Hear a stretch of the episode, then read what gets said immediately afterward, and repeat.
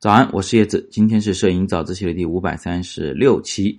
昨天我们聊了景深的问题，景深三要素。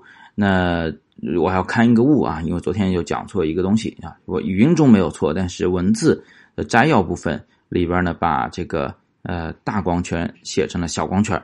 所以大家回头翻看那天早自习的话，记得把这个反过来看哈。这个易老师可能不是很仔细，那个确实有问题。好，那今天呢？那瓦那瓦面同学，他又继续在问景深的问题。他说，在镜头的光圈环上应该都有景深的标尺吧？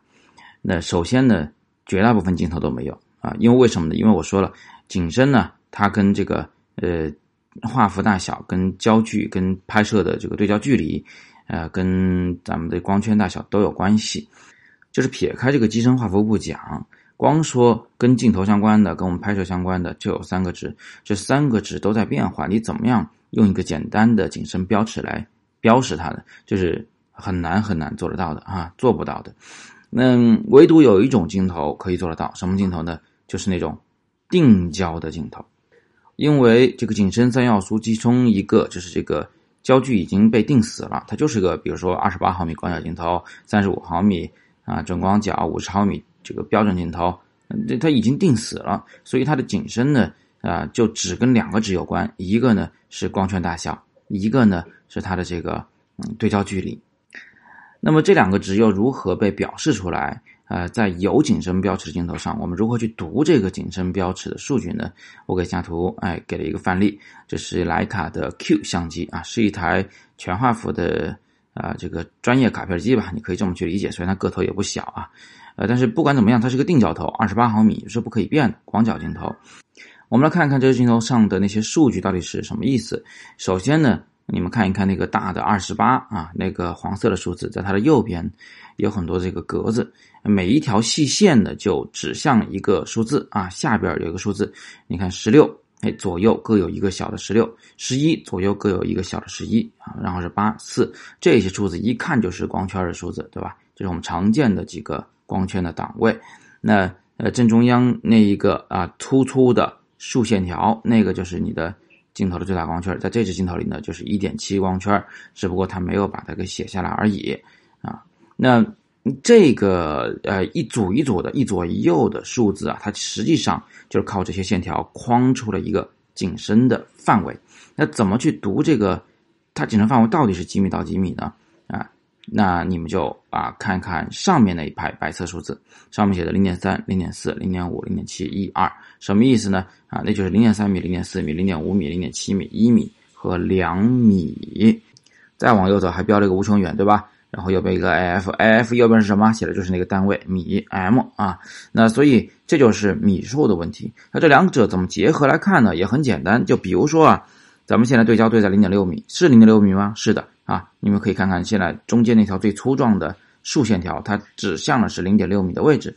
那指向以后，我们假设你现在用了一个十六的光圈啊，假设用十六的光圈，咱们就光读下边景深刻度尺里边的那个十六的那两根线，一个在最左边，一个在最右边，一左一右啊，它框眼着的范围是零点四四米到一米左右。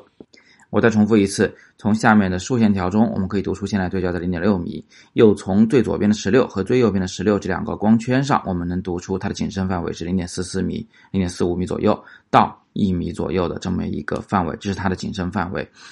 那么，如果你这时候用的是八的光圈啊，那我们的景深范围就变小了，只有零点五米到零点七二啊左右的。这么一个范围是景深范围。如果你用一点七的光圈，那就没有景深范围可言了，因为它就是一个极小极小的地方，几厘米甚至是几毫米的位置是完全清楚的。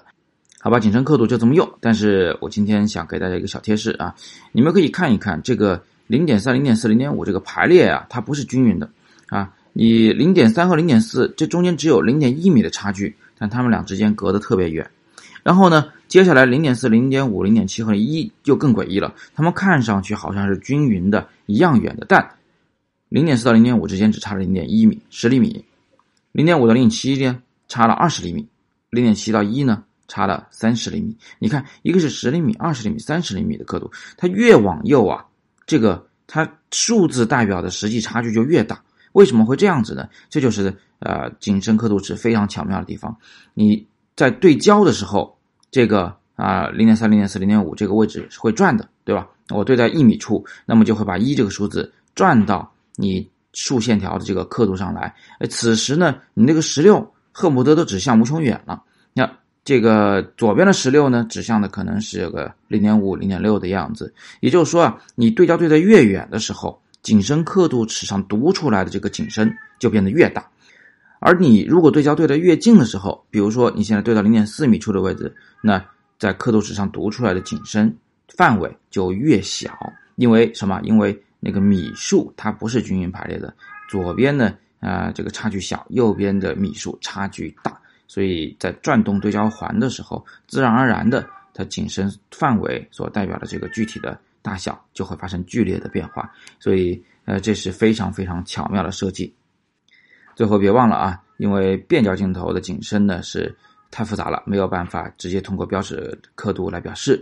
所以呢，如果你们想了解自己的镜头在某种焦段、某种对焦距离和某种光圈下的景深的具体的范围，你可以在手机上去搜索类似于什么景深计算器这样的一些软件啊，有有一大堆，下载下来，然后打开来。告诉他你准备用哪几个参数来拍照，他就会告诉你现在景深范围是多少，就不用在镜头上去读了。虽然不那么方便，但好歹是能做得到的。好，那今天我们就聊这么多。有更多摄影问题，依然欢迎在底部向我留言，我会择机在早自习中回答大家。呃，同时还是欢迎大家到水立方来看看我的展，在七月九号就闭幕。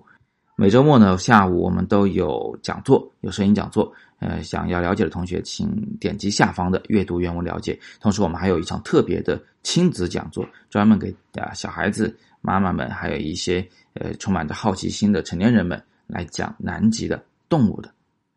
我是叶子，每天早上六点半，微信公众号“摄影早自习”，不见不散。